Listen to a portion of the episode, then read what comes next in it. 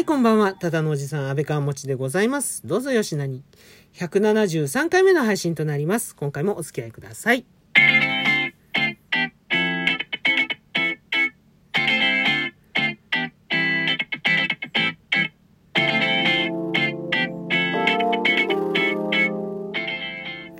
東京名物といえば、東京バナナ見つけたと、あとは下町月島名物もんじゃ、もんじゃ焼き、なんていうね、話をよく上京する友達からね、聞きます。まあ、東京バナナは美味しいからいいんですけど、もんじゃ焼きをそこに並べてほしくないなって、なんとなくね、そんな風に思ってしまう。ちょっとひねくれた。ひねくれたというか、うん、そんな土着都民の安倍川餅でございますが、はい。まあ、このね、もんじゃ焼きっていうのも、みんな下町の名物とは一口に言っちゃいますけど、同じ下町の中でもね、地域によってね、そこ、あの、細かい差がね、あったりするんですよ。で、まあ、そんな差もね、含めてね、もんじゃ焼きってどうなのっていう、そんなお話をしたいと思います。お付き合いください。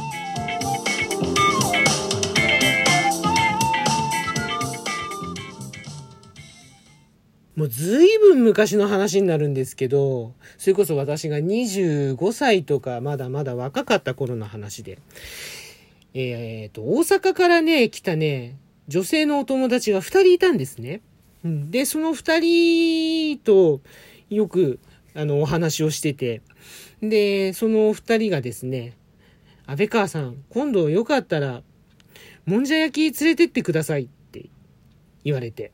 で、あ、いいよ、もんじゃ焼きだったら美味しいとこ知ってるから連れてってあげるよって言って、浅草のとあるお店に行ったんですね。で、そこで、えっ、と、もんじゃ焼きが出てきて、で、じゃあ、これから、安倍川さんが、ちゃんとした東京の正統派のもんじゃ焼きを焼いてあげるよ、みたいな感じで、こう、意気揚々とね、始めたんですよ。ちょっと格好つけて。うん。そしたら、ニヤニヤしながらね、クスクス笑うんですよ、その子たちが。で、どうしたの？って聞いたら、うん、安倍川さん、それ本場の焼き方ちゃいますせ、言われて。はっ？って思って。そしたらね、実はもんじゃ焼き食べたことがあって、それも月島で食べたことがあって、その時にお店のお兄さんから聞いた焼き方がと、あの、ね、私の焼き方が全然違っていたという。うん。そこで、きょとーんとしてしまいまして、私は。な、ちょっと何言ってるかわからないっていう状態になって。で、彼女たちに問いただしてみると、要するにですね、そのキャベツのね、焼き方が違うと。具材から、まず先にこう、キャベツをこうね、フライパン、フライパンじゃ鉄板の上に乗っけて、で、それで僕はそのままこう、具材ね、他の具材と一緒にこう、ジャーっと炒めて、キャベツがしなっとしたところに土手を作って、こう、ドーナツ状にして、で、その真ん中に生地を流し込むっていうやり方をしたんですね。そしたらね、そうじゃないんだと。キャベツは刻みながら、その、でっかいヘラ二つで、こう、トントントントン刻みながら、要は、千切りのキャベツは、千切りの状態から今度、みじん切りの状態にして、それで炒めてから、あの、土手を作って、その中に入れるんだって。彼女たちはそういう風に習ったらしいんですね。で、えーって思って、あの、そんなことをね、僕たちの住んでる地域では、足立区ではそんなことはやってないんですよ。もう、基本的にはもう具材先にこう、ジャカジャカジャカジャカって炒めちゃって、で、それで土手を作って中に流し込む。で、そのね、土手を作るっていうこともう、やらなかったりもするんですよ。もうとにかくぐさーっとこうね、ま、あの、生地をね、生地と具材を混ぜたら、そのままドバーッとこう流し込んで、で、こう横にね、こうザーッとこう生地が広がってっちゃうじゃないですか。それをこう大きいヘラで一生懸命こう真ん中に集めて、ザクザクザクザク集めてこう固まるまでね。で、それでもう炒めながらもうなんでしょう。うん。もう本当になんか汚い言い方ですけど、もう本当にもう雑にね、こう、うん。とにかくもう、鉄板の上でも混ぜちゃうみたいなね。そんな焼き方をしてるのが、のもあったりもするんで、うん。だからその土手を作るっていう行為も、ちょっと洒落た作り方なんですよね。うちの方からすると。で、だけど、それをね、せっかくやってあげたのに、刻んでないと言われて、ちょっとね、カチンとくるというよりも、きょとんとしてしまって、な、な、なんだろうな。なんかすごく負けた感じみたいな、悔しい思いをしたことがあります。で、その経験からまた10年ぐらい経って、そう、30超えたあたりですね。今度はあの、僕、広島が本社、広島に本社のある会社の東京の支店で働いてたことがあるんですけど、その広島からのこう出向組の人たちが、うん、今度は、安倍川さん、今度、美味しいもんじゃ焼きのお店とか教えていただけませんか？みたいな感じで言われて。で、あ、いいですよっていうことで、で、月1で飲み会をやってたんですけど、そのね、飲み会の場所を今度お好み焼き屋さんにしましょうということで。で、せっかくならね、広島焼きも食べら、広島のお好み焼きも食べられるお店がいいでしょうっていうことで、赤坂にある、えー、とあるお店に行ったんですね。で、そしたらそこのお店でもんじゃを頼んだ時にまたびっくりしたのが、今度はね、キャベツがね、千切りじゃなくて最初からみじん切りになってたんですよ。なんかこう、コールスローサラダのキャベツみたいのがね、あの えっと、ブラウン、ライトブラウンのね、生地の中にね、ふわーっとね、あの、浮いてるんですよね。え、ちょっと待ってって。これちょっとどうやって土手作るのみたいなね。そんな感じになってしまって。うん。そしたらもうそういうね、出し方をするお店も、最初からそういう出し方をするお店もあるっていうことで、あの、調べたらね。うん。ただ、まあでもそれがどこの地域のものなのかまではちょっとわかんなかったんだけど、なんかね、そう、だから焼き方にしても、もう本当にね、そういう違いがね、どんどん出てきてるし、あとまた生地の出し方ですね。あの、月島の方のね、もんじゃ焼きって、基本的にもう最初に味がついちゃってるんですよ。だからもう生地の色ももうライ,、ね、ライトブラウンというか、おソースなりいろんなものが入ってて、うん、もうそのまますぐに焼いて食べられますよって感じなんですけど、僕たちが住んでいたところ、足立区だったり荒川区だったり、要はね、台東区、浅草よりも北の方かな？北の方だと、あの、もう生地はね、最初はね、もう水溶き、か、片栗粉じゃないや、水溶き小麦粉。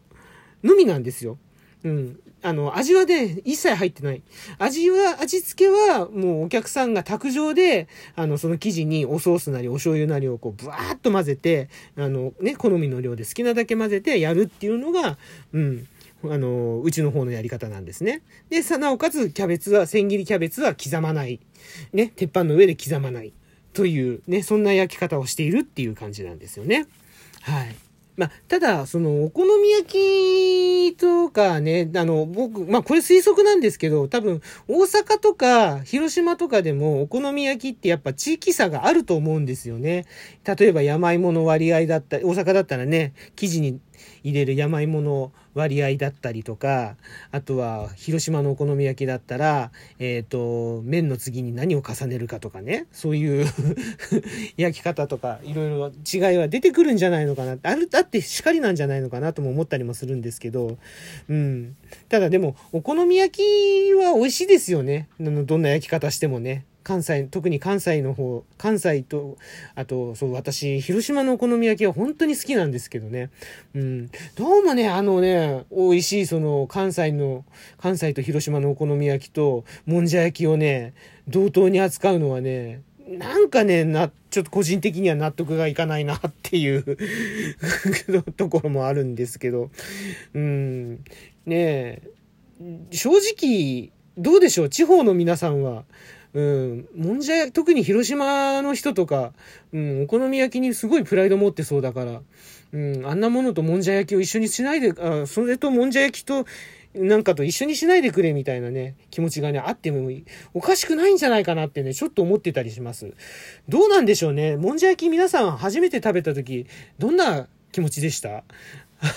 僕はあの、子供の頃から食べてるので、まあ、もんじゃ焼きだなっていう感じなんですけど、うん、だからそう、月島とかね、たまに友達がいるんでね、あの、ね、もんじゃ食べたいって言うから連れてったりとかもしてたことあるんですけど、その度いつも思うんですよね。なんでこんなものに1000円以上もお金払わなきゃいけないんだとかね。うん、なんでこんなのにこんないい具材が入っちゃってんだろう。こんな高そうな明太子が入っちゃってんだろうって。このお餅そのまま焼いて食えばいいじゃんとかね、思ったりもしてね。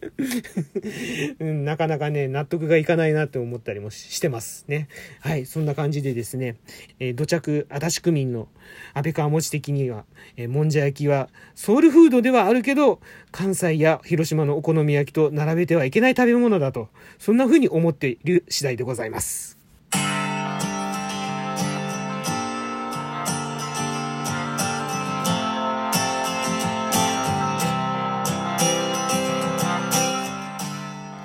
というわけで今回の配信以上となります。いかがでしたでしょうか？